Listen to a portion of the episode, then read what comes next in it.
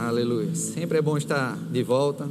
Se você sentiu minha falta, que coisa boa, né? Porque eu sou importante. Se você não sentiu, então sinta, tá? Pelo amor de Deus. Estávamos de férias, eu e minha esposa. As minhas filhas não entraram nas férias. Mas estamos de volta e é sempre bom estar aqui com os irmãos, é, ver novamente toda a equipe. Estava aqui domingo, né? Mas estou aqui na quinta perante vocês com mais evidência. Hoje nós vamos tocar num assunto que para muitos pode gerar escândalo, para outros pode ser desconfortável, mas para mim não tem desconforto, porque eu já passei por altos e baixos em relação a esse assunto. Qual o assunto, pastor? Finanças. Amém. Você gosta de, desse assunto, porque tudo que envolve dinheiro você quer ganhar mais. É óbvio. Certa vez um, eu trabalhei numa, numa empresa, numa multinacional, e tinha um dos funcionários que ganhava igual a mim, né? ganhávamos muito bem, por sinal, e ele soltou uma dizendo: Ah, eu não, não quero ganhar muito, eu quero ganhar o suficiente. Porque ele achava que o muito indo para ele ia desviar ele do propósito de Deus. E aquilo mexeu muito comigo. Eu disse, como assim? Então, por que ele se alegrava toda vez que tinha promoção? É, nessa empresa, eu lembro das promoções, recebíamos 13 terceiro salário, é óbvio, e 14 quarto salário. Ele vibrou, mas não era para ele vibrar, porque ele queria só o suficiente. Entende que muitas vezes tem pessoas que querem criticar, querem achar ruim essa questão de finanças, mas ela se alegra, primeiro a se alegrar quando encontra um dinheiro no chão, quando, quando encontra uma promoção boa. Mas o que nós devemos ter cuidado é o dinheiro, ele não ser o nosso Senhor mas sabemos administrar bem o dinheiro. Então, o tema de hoje é o propósito da prosperidade. Então, a prosperidade vai vir sobre a sua vida. E eu digo de uma maneira natural. Existem versículos na Bíblia que vai fazer você aprender sobre isso. Agora também, se você não quiser prosperar, a sua fé vai funcionar. Como? Para que você não prosperar. Então devemos ter cuidado com isso. A nossa fé ela deve estar apoiada na palavra de Deus. Então não devemos estar apoiados no que os outros estão falando, mas no que a palavra diz. Se a palavra diz, se apoie nela. E a fé, ela vem pelo quê? Pelo ouvir, e ouvir pela palavra de Deus. Então, um dos versículos para tirar todo, todo o ensino errado sobre questão de finanças é em João capítulo 10, no verso 10. Você puder abrir na sua Bíblia. João capítulo 10, verso 10. Isso reflete também muito o caráter de Deus.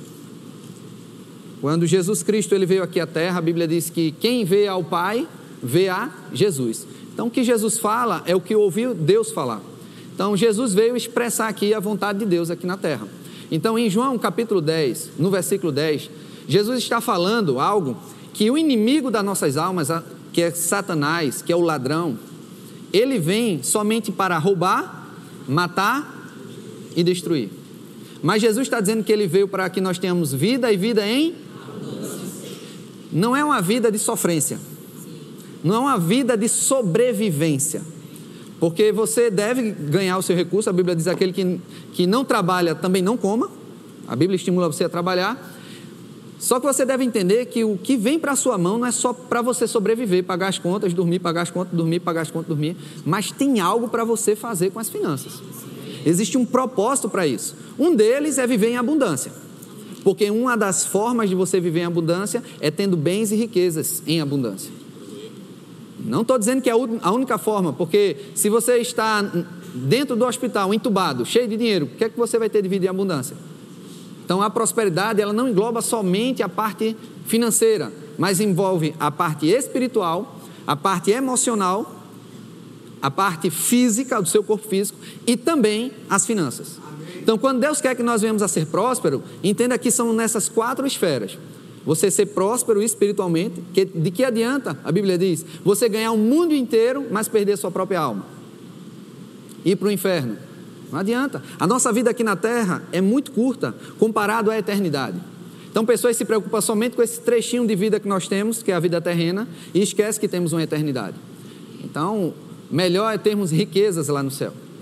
Também tem pessoas que elas estão perturbadas, têm problemas emocionais, mas Deus quer que nós venhamos ser prósperos em tudo.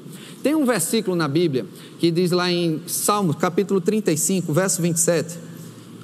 Eu vou ler bastante versículo, por quê? Porque esse assunto vai ser baseado na Bíblia, não vai ser baseado no achismo, porque tem pessoas que usam esse assunto com segundas intenções, para se dar bem. Mas você vai perceber que a ministração de hoje é para você se dar bem. Eu não estou aqui para vir pedir dinheiro a você para eu me dar bem. Não, isso é para você se dar bem. Você vai entender isso. Em Salmo 35, verso 27, olha o que diz: Cantem de júbilo e se alegrem os que têm prazer na minha retidão. E digam sempre: Glorificado seja o Senhor, que se compraz na prosperidade do seu servo. Então, a primeira coisa que devemos entender é que Deus tem prazer que a gente prospere. Existe entendimento errado que a, a riqueza vai trazer algo ruim para a gente. Se for algo ruim, por que Deus está desejando, tendo prazer? Entende que não faz sentido? E da onde é que a gente ouve isso, que a riqueza é ruim? Do mundo, de ensinos errados. Ah, mas eu vi um cristão falar, então ele está errado. A Bíblia diz que não é o dinheiro que é a raiz de todo mal. A Bíblia diz que é o amor ao dinheiro que é a raiz de todo mal. Está lá em 1 Timóteo capítulo 6. Então, se você tiver amor ao dinheiro, aí você vai ter problemas. Mas o dinheiro ele é um acelerador, ele é um potencializador. A Bíblia diz, eu acredito que é em Eclesiastes, que diz o dinheiro a tudo atende. Então, está precisando de uma reforma? Dinheiro atende. Está precisando chegar rapidamente em Campina Grande? O dinheiro atende. É um carro, gasolina, chegou lá, ou avião. Você tem que saber lidar com o dinheiro. Mas vamos continuar. Em 3 João, capítulo 1, verso 2. Desculpa se eu falar muito rápido, mas é porque quis condensar o tempo que nós temos para dar o máximo de conteúdo para você e você sair aqui cheio da palavra de Deus, amém? Em 3 João capítulo 1, no verso 2, diz assim, amado, acima de tudo faço votos por tua prosperidade e saúde, assim como é próspera a tua alma. Então, quando você diz, ah, quando Deus fala de prosperidade, só está falando prosperidade em outras áreas, não financeiras. Não, aqui já está separando. Saúde, alma, então, quando falarmos de prosperidade, entenda que não é só dinheiro, mas envolve muitas outras coisas. Amém? Então, o fluir da riqueza, o fluir da prosperidade, ela vai consistir em duas coisas. Uma é no receber e a outra é no dar. Então, diga receber, receber. e dar. dar. Esse é o fluir do dinheiro que tem que seguir nas nossas mãos o receber e dar. E vamos aprender isso. Mas antes, vamos colocar um pouco de base nisso, da vontade de Deus de fazer a gente prosperar e que Deus quer que venhamos a prosperar. Porque não adianta se você não quiser, porque você tem livre-arbítrio. Se eu desejar andar na pobreza, eu vou andar na pobreza. Se eu odiar a riqueza e os ricos, eu vou afugentar isso para a minha vida. E depois fico questionando a Deus: Deus, por que está acontecendo? Porque você está descumprindo a, o, que a, o que a Bíblia diz. A Bíblia diz que aquilo que, é, é, que eu desprezo. É, a Bíblia diz: os que me honram, honrarei, os que me desprezam serão desmerecidos. Então, quando você desonra a palavra de Deus, você vai ser desmerecido, você não vai ter a graça para isso. E a Bíblia também diz: assim como imagina a minha alma, assim é. Então, se eu me imagino sempre na derrota, o que, é que vai acontecer? A derrota vai vir. Tem muito, muitos versículos falando sobre o poder da língua, quando tem pessoas que têm prazer de dizer que eu sou pobre, sou liso, sou miserável. A Bíblia diz que pela transgressão dos lábios o mal se enlaça. Então, se você, ah, mas eu vou para a igreja, mas a Bíblia diz: se você fala errado, o mal vai estar enlaçado em você. Ah, eu sou bonzinho, eu não fumo, não bebo, não me prostituo, mas se você fala errado, você vai ter aquilo que você disse. A Bíblia diz: do fruto do, do, dos seus lábios fartará o seu ventre. Morte e vida estão no poder na língua. Aquele que bem utiliza, come do seu fruto. Então, entende que queremos colocar em Deus a, a a, como é que se diz? a responsabilidade enquanto Deus já transferiu para a gente. Até a nossa salvação não é responsabilidade de Deus. Eu lembro quando, algumas vezes quando eu fui evangelizar, eu perguntava às pessoas, como é que você faz para ser salvo? Para ir para o céu? Aí disse, ah, isso é Deus que vai escolher. Aí eu digo, vou te dar uma boa notícia. Não é Deus que escolhe, não, é você. Escolhendo a Jesus. Amém? Mas vamos voltar. Tem uns versículos que eu pedi para colocar no slide para a gente passar mais rápido. Se a mídia puder projetar para você ver, se você puder anotar aí referências, ou ir depois no YouTube e, e anotar, né? Então, Romanos 8,32, vou aqui para essa tela para ler. Aquele que não poupou seu filho, antes por todos nós o entregou, porventura não nos dará graciosamente com ele todas as coisas? Todas as coisas? Deus ele vai dar. Deus não tem a mão recolhida, pirangueira para poder nos dar. Se ele foi capaz de dar o seu filho, você acha que ele vai negar algo, algo precioso aqui na terra para você? De forma nenhuma. Em Filipenses 4, 19 dizia: Meu Deus, segundo a sua riqueza em glória, há de suprir em Cristo Jesus cada uma das vossas necessidades. Então, onde tem necessidade, Jesus supre. Não é só necessidade emocional, ah, eu tenho necessidade de ir para o céu. Ah, isso vai acontecer, mas também financeira. Próximo. Deuteronômio 8, 18 diz: Antes te lembrarás do Senhor teu Deus, porque é Ele que te dá força para adquirir riqueza. Se não é vontade de Deus a gente adquirir riqueza, porque Ele vai dar força para a gente adquirir. Então era tudinho fraquinho, para ser pobre. Então, isso, isso é para desconstruir ensinos errados sobre, sobre pobreza. Salmo 112, 3. Na sua casa, está falando do justo, há prosperidade e riqueza, e a sua justiça permanece para sempre. Então, se você é justo, na sua casa vai, vai ter que ter prosperidade e riqueza. Você tem que aceitar isso. Quando, quando nós entendemos que a palavra tem isso para a gente, a gente tem como requerer isso no reino espiritual. Amém. Você não vai mandar em Deus, entende? Tem gente que, que às vezes fica meio receoso, mas eu vou mandar em Deus. Não, você vai exigir o que é seu por direito. Porque a terra está sob o nosso domínio. A Bíblia diz, quando, quando Deus fez o homem, colocou na terra, ele disse: dominai. Então, na minha casa tem que ter prosperidade e riqueza. Amém. Próximo. Salmo 147, 14. Estabeleceu paz nas tuas fronteiras e te farta com o melhor do trigo. Melhores comidas. Se você está comendo uma comida com limitação, lembre-se, você vai crescer nisso, porque Deus quer te fartar com o melhor. Não estou dizendo que Deus quer te fazer prepotente e orgulhoso, não é isso não. Deus, como pai, quer dar o melhor para os filhos. 2 Coríntios 8, 9 diz: Pois conheceis a graça do nosso Senhor Jesus Cristo, que sendo rico, se fez pobre por amor de vós, para que pela sua pobreza vos tornasseis ricos. Olha coisa boa, Deus querendo que venhamos a, a crescer e prosperar cada vez mais. Próximo. 1 Crônicas 29, 12 diz: Riquezas e glória vêm de ti. Riquezas vêm da onde? De Deus. Tu dominas sobre tudo, na tua mão a força e poder. Contigo está o engrandecer e a tudo dar força. No 20, 2 Crônicas 20, 20, a parte B, crede no Senhor vosso Deus e estareis seguros. Crede nos seus profetas e prosperareis. Crede nos ministros do Evangelho, crede no que os homens de Deus pregam e você vai prosperar. Não ficar crendo na mídia, não ficar crendo no, nos ditados populares, né? Tem vários ditados populares que você é, coloca como verdade, diz a voz do, do povo é a voz de Deus. Não, a voz de Deus é a voz de Deus. Uma prova muito clara foi quando o povo dizendo: crucifica Jesus, crucifica Jesus, solta Barrabás. Isso é a voz de Deus? Não, é a voz do povo. Próximo. Capítulo 26, verso 5, ainda em 2 Crônicas. Propôs buscar a Deus nos dias de Zacarias, que era sábio nas visões de Deus. Nos dias em que buscou o Senhor, Deus o fez prosperar. Entende que é uma consequência, quanto mais você se aproxima de Deus, mais Deus lhe faz prosperar. Tem, isso é algo natural para o crente. Porque você está numa linhagem real. Josué 1,8 diz: Não cesse de falar deste livro da lei, antes medita nele dia e noite, para que tenhas cuidado de fazer tudo quanto nele está escrito. Então farás prosperar o teu caminho e serás bem-sucedido. Então, cumpriu a palavra, você vai ser bem-sucedido. Ah, pastor, eu quero abrir um negócio, como é que eu faço para ser bem-sucedido? Vai na Bíblia primeiro. E é, pastor, não é no Sebrae, é na, na Bíblia. Porque a Bíblia vai te ensinar também a planejar. Aí você vai para o Sebrae depois. Amém? Próximo. Passa o outro. Quero o último agora. Isso.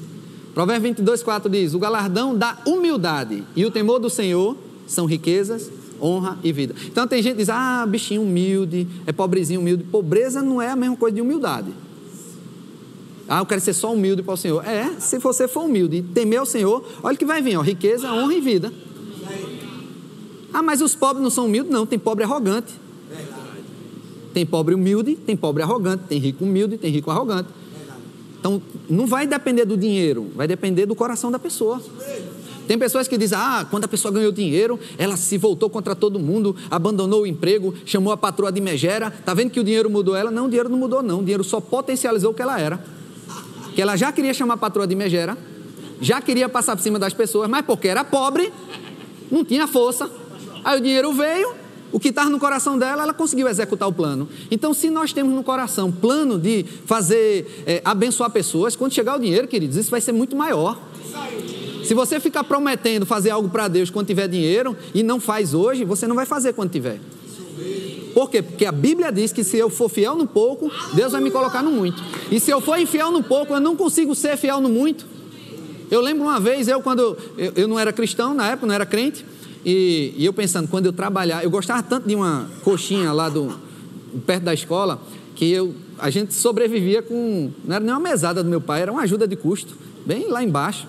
Então a gente decidia comer, não todos os dias, mas alguns dias algo bom. E eu e meu irmão mais novo gostavam tanto, e eu, na fase de, de emprego, né, já com meus 15 anos, aleluia, 15 anos, viu?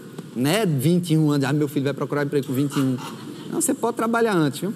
15 anos já à procura de emprego, e eu disse: quando eu começar a trabalhar, eu vou pagar coxinha todo dia para meu irmão. Consegui um emprego, fui estagiário de um banco, tinha talão de cheque, cartão de débito, me amostrava, né? E aí, pastor, o senhor pagou todo dia coxinha para meu irmão? Nem um dia. Eu nem pagava quando estava liso, quanto mais quando chegou o dinheiro.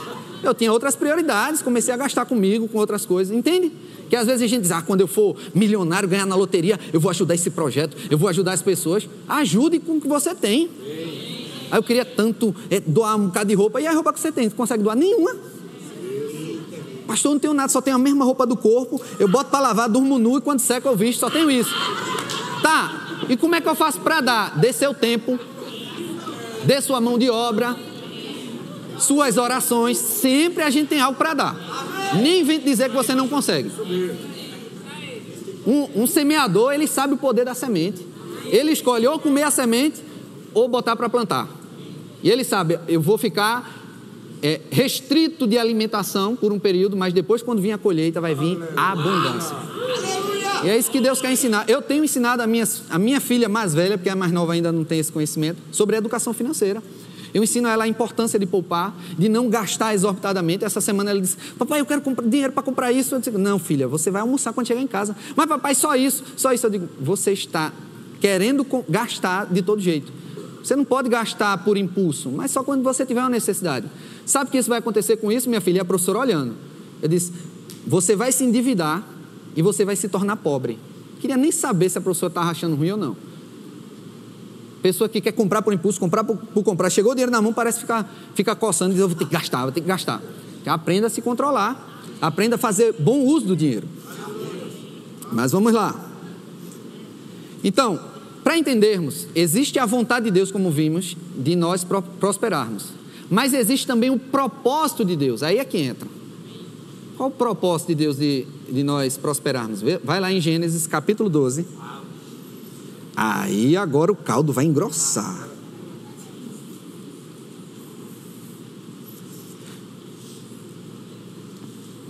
Gênesis capítulo 12.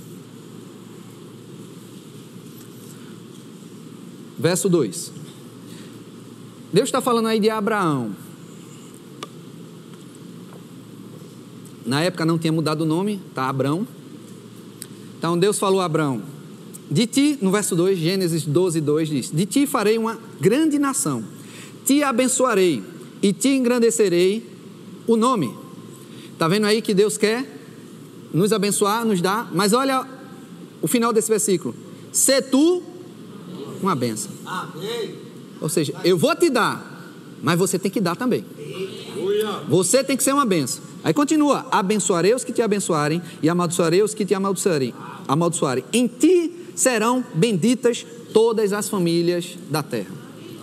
Quando Deus nos abençoa, tem um propósito. Nós temos que abençoar os outros.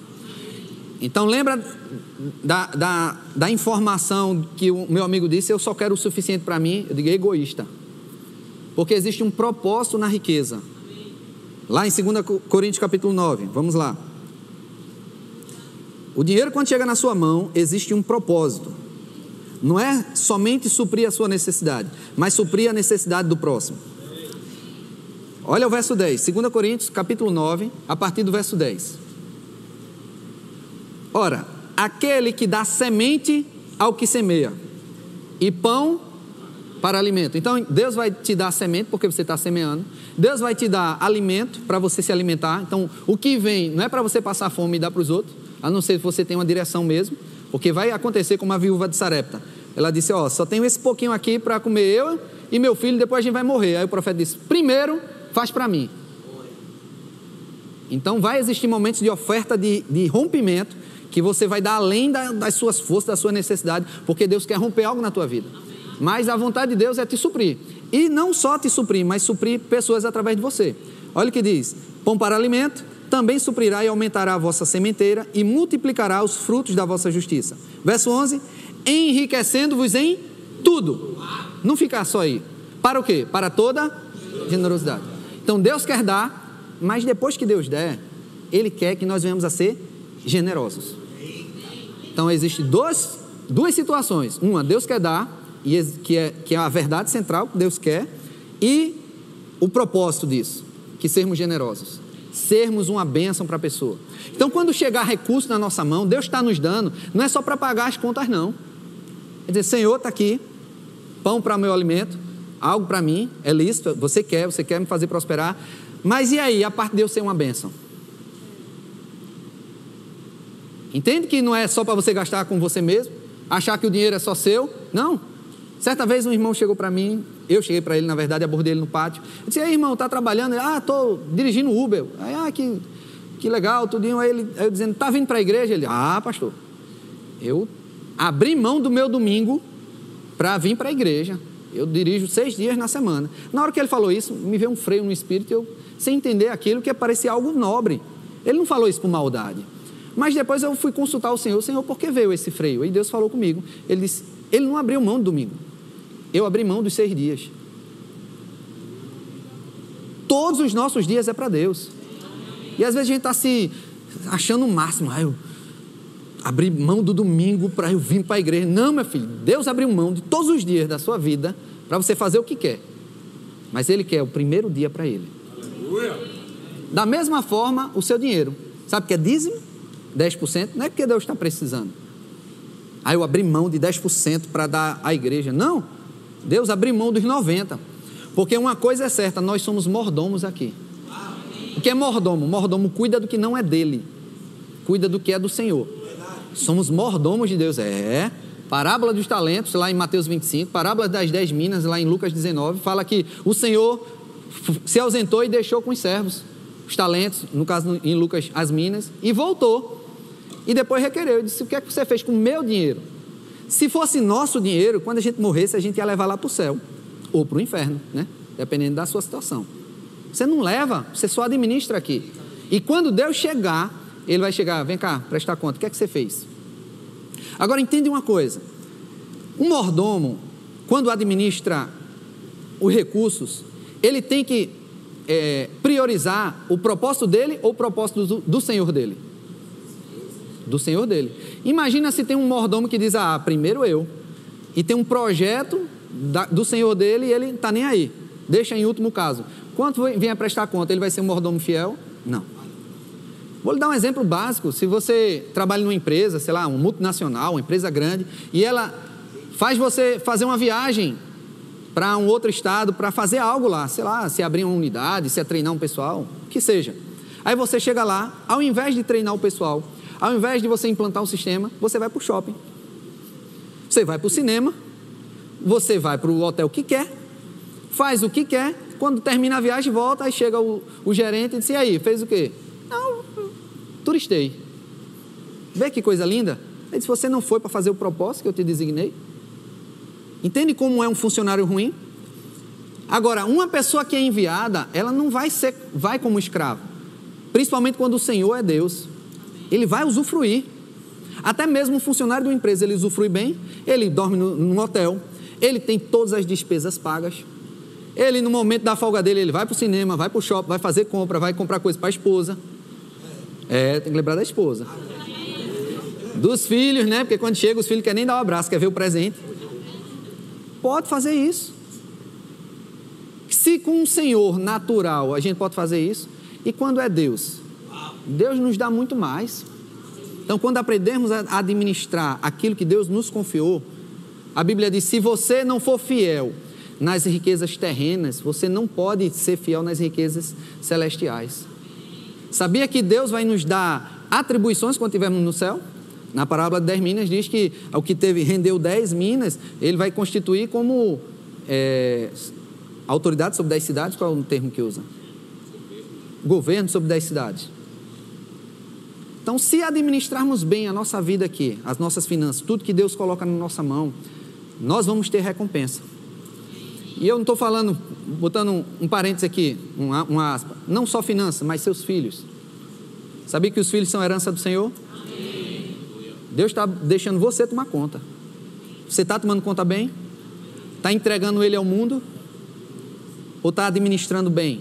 Ensinando, se desgastando ou está deixando a educação para a secretária, para a escola, para o YouTube, para, sei lá, qualquer outra coisa. Você deve administrar aquilo que foi confiado na tua mão. Quanto, mais, quanto melhor você administra, mais vem. É? A parábola dos talentos diz em, em Mateus capítulo 10, 25, ou é 25, 10, não sei. Diz que Deus deu a cada um segundo a sua capacidade de administrar. Então, quer vir aumento? Aumenta a capacidade administrativa. Mas vamos voltar. Em 1 Crônicas, capítulo 29.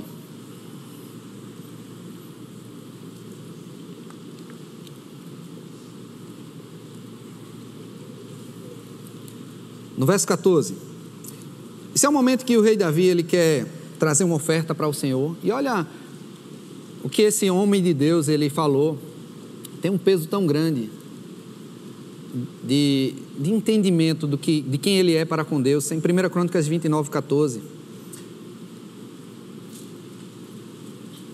Diz assim: pode colocar? Porque quem sou eu e quem é o meu povo para que pudéssemos dar voluntariamente essas coisas? Porque tudo vem de ti e das tuas mãos tu damos. Tudo vem de Deus. Fico pensando, Dia dos Pais, na escola.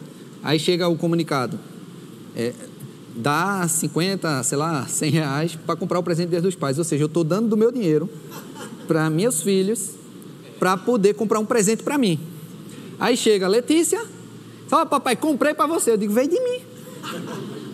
Você só está devolvendo. Entende? Agora, nessa escola não, eles já pedem antecipadamente na matrícula, eu nem sinto. Eu digo, ah, tão bom ganhar um presente assim. Então entende que parte do teu pai, você apenas devolve. Então, quando nós fazemos esse ato de dar, a gente não, não, não tem esse negócio, ai Deus, olha, está me vendo, você só está devolvendo. Mas quanto mais você administra dessa forma, mais ele te acrescenta. Vou contar um que aconteceu recentemente, Dia dos Pais. Voltamos de viagem, minha esposa. Então, as meninas animadas para sair, bora papai, bora sair, bora pro shopping, bora isso, bora aquilo. Eu cansado, querendo descansar. Filha, vamos ver uma coisinha aqui pertinho, né? Aí disse, bora no shopping, papai, que eu quero comprar o teu presente. Na hora, meu coração se encheu de alegria, não pelo presente, mas pela atitude de honra dela. Aí eu pensei, aquela história da escola, né? Ela vai me pedir dinheiro, eu vou pagar, não vai ter mérito. Aí na hora ela disse: Não precisa se preocupar, papai, que vai ser do meu dinheiro. Ela tinha acabado de achar uns dinheiro perdido dela. Estava querendo gastar. Aí disse: O presente, papai. E eu fiquei assim, na mesma hora. Eu pensei: se ela quer comprar um presente bom, o dinheiro dela não vai ser suficiente. Eu vou entrar junto. Pela iniciativa dela. Aí eu fico pensando, quando a gente pega um, um envelope de oferta. Deus disse: o, o que ele tem hoje no banco não vai suprir, mas eu vou chegar junto. Só pela iniciativa. E ela foi para o shopping e eu, com o coração alegre, não pelo presente, mas porque ela estava querendo me honrar. Só que quando chegou no shopping, aquelas coisas coloridas, animadas, ah, eu quero comprar isso, eu quero comprar aquilo, e nada do presente. Eu disse, e eu pensando cá comigo, meu Deus do céu, minha filha tem que honrar para ela ter a bênção. Imagina, ela chegando no shopping, compra um brinquedo, compra isso, compra isso, sobrou dois reais. Papai, bora comprar teu presente? Tem um chiclete, um pirulito. Eu ia receber como esse presente? Do resto? Do que sobrou? A gente às vezes faz isso com Deus. Vem um recurso e diz, ah, por último eu vou dar algo para Deus. E quando dá, você pode até dar, mas não vem com honra. E eu fiquei pensando, tomara que ela vá logo em cima do meu presente, porque isso representa muita coisa. E eu estava até desprevenido, ela foi na loja e de repente elas chegaram as duas com presente, fiquei animado e sobrou dinheiro. E o que aconteceu? Papai gastou dinheiro com ela. não gastou dinheiro para comprar um presente para mim. Gastei muito dinheiro para comprar coisas para elas. Se eu, como um pai natural, eu tenho essa vontade de fazer pela minha filha, imagina o Pai Celestial. Tem como isso representa algo forte, o princípio da honra? O Espírito Santo certa vez me falou que a gente dá em honra não por causa da necessidade, mas pelaquilo que representa. Então, se você dá algo em honra a alguém, não é porque a pessoa está precisando, mas porque ela representa algo para você. Então, você não dá algo em honra pela necessidade, mas pelaquilo que representa na sua vida. Se você vai dar algo com necessidade, você vai dar uma esmola.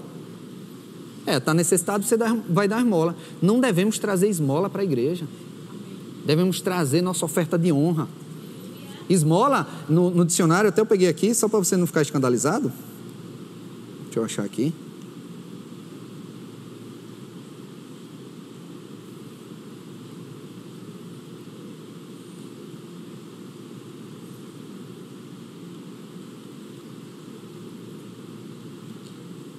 Ah, não achei não, depois você vê. É que tem muita anotação, estou condensando. Esmola é você dar algo para alguém. Um, um, ato caridoso para alguém que está necessitado. É, é, é, é, ajudar a outra pessoa. Nada de errado você fazer isso, porque a Bíblia nos recomenda isso. Mas quando você vai fazer algo para Deus, não dá resto. Você tem que dar em honra. Não é porque Deus está precisando.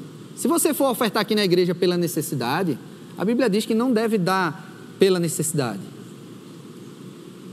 não com tristeza ou por necessidade, mas Deus ama quem, aquele que dá com alegria. Então, tem gente que ah, fica até enxerido de chegar dizendo, ah, eu vou dar meu dízimo em cesta básica. Eu digo, não, a Bíblia diz que você tem que dar na casa do Senhor. Está dando, está dando errado.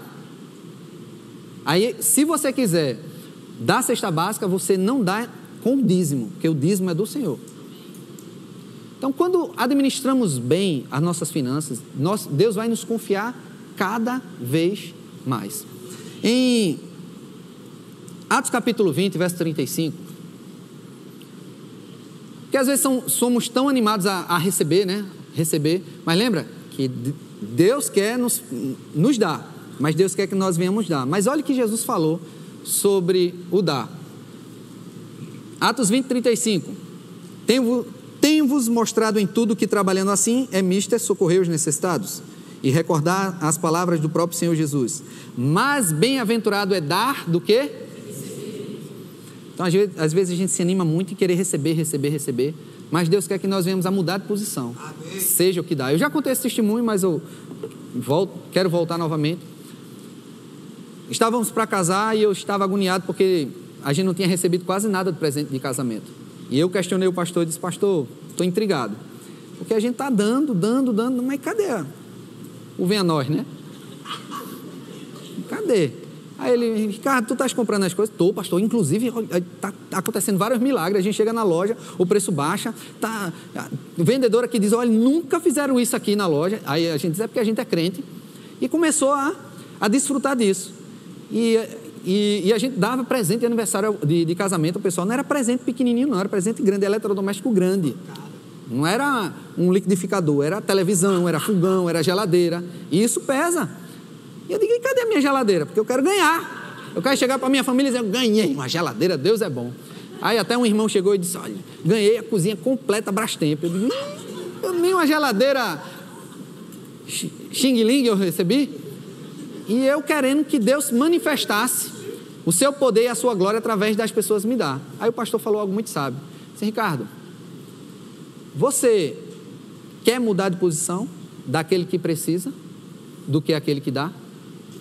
Qual é a melhor posição? A do mendigo ou a do que dá? Eu digo, entendi, pastor. Deus deixa nessa posição de eu dar. Deus estava me prosperando para eu ser uma bênção para a vida das pessoas. E quanto mais eu era uma bênção na vida das pessoas, mais Deus me, me prosperava. Ao ponto de a gente não sentir falta de dar presentes caros. Só que o que é que a gente está achando? Que Deus só estava sendo bom quando a gente ganhava algo de alguém. Estava vindo direto de Deus para nós. Deus estava nos fazendo uma benção. Então, quando você chegar numa loja, não fica dizendo, Senhor, fala com alguém para me pagar isso. Não, vá para a loja e diz, Senhor, mostre alguém para eu pagar. Chega numa loja e diz: Senhor, baixa o preço para eu comprar em promoção. Aí diz: Senhor, me prospera para eu comprar a preço justo, porque os empresários estão precisando. Vai que aquele dono da loja é um crente que está crendo para pagar as despesas e você está querendo sugar o último suor do sangue dele. Deus te fez para ser uma benção. Deus quer nos prosperar para sermos uma benção. E Ele nos constituiu como mordomos para administrarmos bem. Não somos dono do dinheiro, apenas administramos. E eu vou te dizer mais: você não é dono da sua vida. O teclado pode ir. Você acha que, ah, eu vou fazer isso, vou fazer aquilo, já consultou Deus? Primeiro passo, Deus ele é bastante gentil conosco. Eu não chego para Letícia e disse, Letícia, você vai ter que comprar algo para mim. Faça assim, tá aqui, estou lhe dando dinheiro, viu? Olha, agora vá primeiro e compre isso para mim. Eu não forço ela, eu inspiro ela. Eu dou essa liberdade a ela. E quanto mais ela obedece meus ensinos, mais ela prospera. Mais eu dou mais responsabilidades, mais finanças, mais benefício. Deus ele não nos força, ele dá, toma aqui, agora olhe, me dê. Ele só traga o dízimo. Alma generosa prosperará. Ele está instruindo, porque a escolha deve ser nossa. Da mesma forma com a nossa vida. Deus quer salvar todo homem. A Bíblia diz que a vontade de Deus é que todos os homens sejam salvos e cheguem ao pleno conhecimento da verdade. Mas por que Deus não aparece rasgando o céu e obrigando as pessoas a se ajoelhar? Porque nós temos uma escolha. Então, para você ser salvo, você precisa entregar a sua vida ao Senhor de todo. A Bíblia diz que quando, que quando confessamos a Jesus como Senhor, ou seja, como dono, e cremos no coração que Ele ressuscitou dentre os mortos, a Bíblia nos garante que seremos salvos. Então, essa salvação é quando nós temos essa atitude voluntária de nos devolver ao verdadeiro dono. Entende que você não, você não é independente, não, porque se Deus disser, vou fechar o ar, você, você não é dono de nada, nem da sua vida. Você depende de Deus para viver. E ainda está achando sua vida, você pode conduzir da, de qualquer forma, não. Mas Deus é tão precioso, tão educado, tão gentil, que Ele disse: Olha, eu te ofereço a oportunidade de você se entregar ao meu senhorio. Aí você vai ver os benefícios.